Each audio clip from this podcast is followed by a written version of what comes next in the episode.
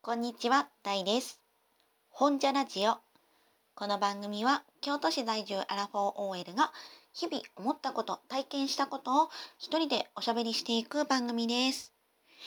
えー連休が終わって、で、えっ、と、土日お休みの方は、やっとですね、今日お休みが来ましたね。私も土日が休みなので、えー今日、明日はゆっくり休みたいと思います。で今日はですね朝から9時半からですねあの美容クリニックの予約を入れてたんですけれどもそれもね診察が10分くらいで終わったのでそれから図書館へ行ってあのいつもね図書館はあの予約ですねウェブシステムで予約をしてで予約してた本が図書館に到着したらそれを取りに行くっていうもう時短コースしか取ってなかったんですけれども今日はですね、まあ、本を返しに行ったついでにで予約してた本も来てないので、まあ、館内ちょっと見回ろうかなって思って、えー見て回った末に10冊くらい借りてきましたね。で午前中でもうそういうことを終えたので午後からはもう自分でこの週末絶対やりたいなって思ってたことがいくつかあるのでそれを着々とこなしていきたいと思います。では今日はですね美容クリニックのお話をしていきたいと思います。えー私が通っている美容クリニックはあのブログをご覧になっている方はあの知ってるかと思うんですけれども顔のシミ治療のクリニックです。で、えっと、どういうふうに治療していってるのかと言いますとレーザーで焼いてであとはその経過を見ながらこうクリームを塗ってどんどん色素を薄くしていくっていうことを続けています。レーザーを受けたのが去年の夏前くらいだったかななので約1年間そこのクリニックに通っていますでこう毎週とか毎月とか通っているわけではなくって最初の経過観察の時にはそれはやっぱり1週間ごととか2週間ごととか1ヶ月ごとっていう風にあの見てもらってましたけれどもその経過観察が終わってからはまあまあの様子を見つつあの行きましょうっていうことで今はだいたい23ヶ月に1回のペースで通っています。でたまたま今日がその、えー観察経過観察日だったんですけれどもあのね本当にあのーこのシミ治療ですね。私はもうなんだろうな。まあいっかって思ってたんですよ。正直。なんだろ20代のね半ば過ぎてからなんかふとあれなんか自分ってもしかしてシミ濃くねっていう風に意識し始めてでそれっていうのもあのたまたま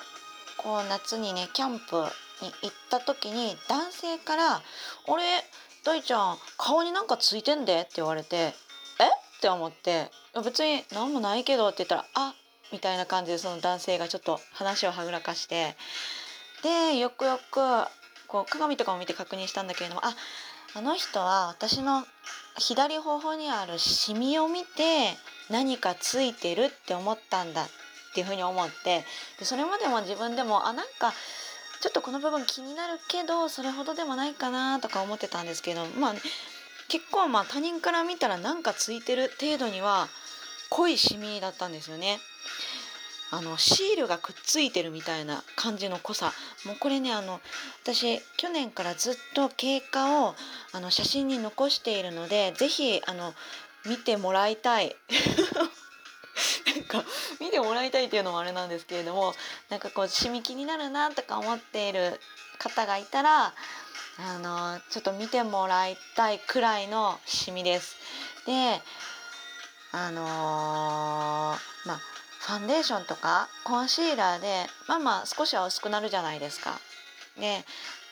このねシミ治療って本当怖いじゃないですかイメージとして。レーザーで焼くとか言ってでまあ焼いて失敗したらちょっとそれ失敗してさ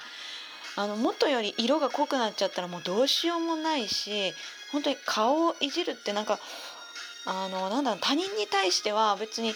あの自分で満足できるんだったらもうやった方がいいよって私は思えるタイプなんですね。うんとか言いつつも最近ね私がずっと好きだったグラビアアイドルさんがまあ、その方も整形に対してはオープンな方で、あのずっと私はコンプレックスだった一重を直してきましたって言ってねある時 YouTube であのカミカミングアウトっていうほどでもないけどあのいじりたいからいじってきたらこれだけ私すごい可愛くなれたよって言って本当に前向きに報告してくれてあ別に私は前の顔もうそんなにあの可愛くないとかそんな一重気になるとか思ってなかったからあそうなんだじゃあ、うん、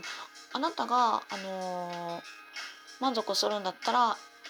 それはそれでいいと思うよっていうふうに思っていたらその人がねもうどんどんどんどんね今度はエラが気になるのでここにあの注射をあの10本くらい打ってきましたとかねなんか私が好きだった頃のあの子ではなくなってきちゃっててなんかそれに対して本当にこれは私の自分勝手な思いだけれどもあなんか残念だなって思っちゃったりもしたりしてあなんか話が横にずれちゃった。うん、であの他人に対してはもうそういうふうにねあの自分がやってそれで前向きな気持ちになれるんだったらやったらいいよって思うタイプだったの。でそれが自分のことってなったら結構勇気いりますよねいります。だってあのねやっぱこう施術を受けるにしてもお金はある程度かかります数万円かかります。うんでその上でやっぱりねこう行く前にネットとかで検索するじゃないですかシミレーザー失敗とか そういう検索ワードを入れてこう検索するとやっぱり失敗するっていう例もあるんですよ。これは仕方がないその治療方法が自分に合ってなかったとか言ったら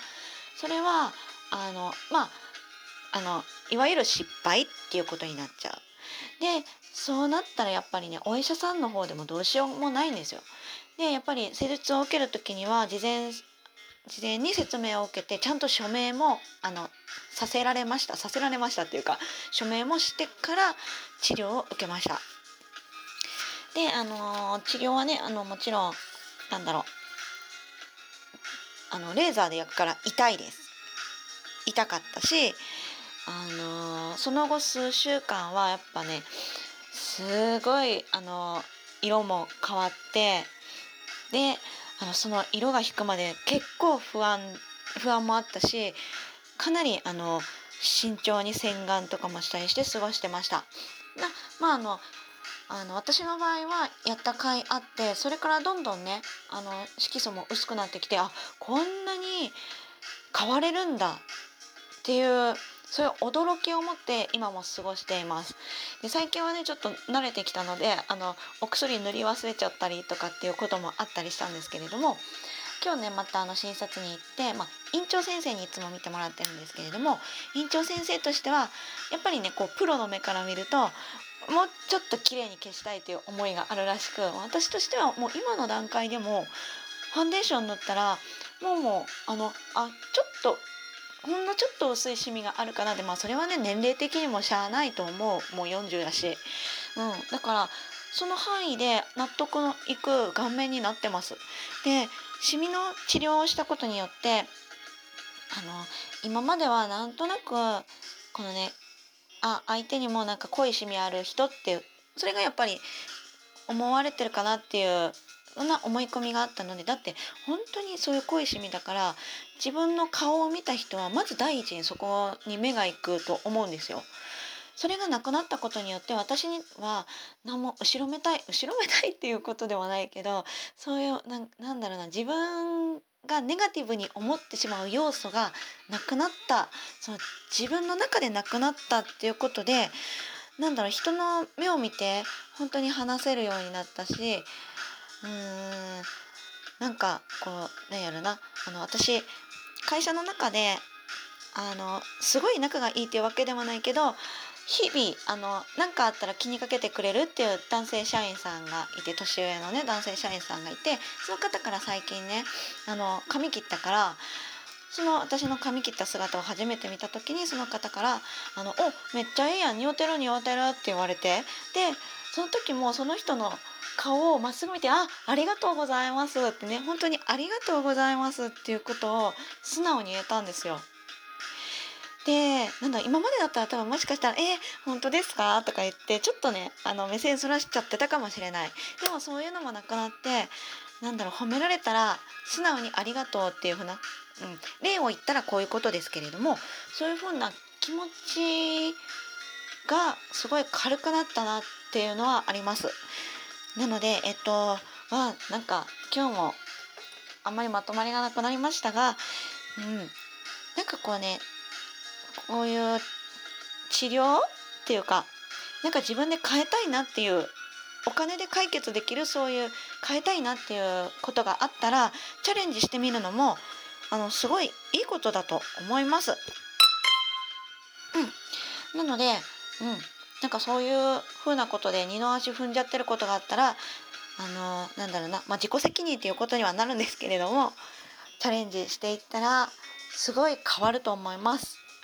では、えー、残り時間も少なくなってきたので今日は終わりにしたいと思います。またね今日のあの経過診察についてのブログはこれから記事にまとめてアップしていこうと思います。では今日は感じこんな感じやって今日はこんな感じです。バイーン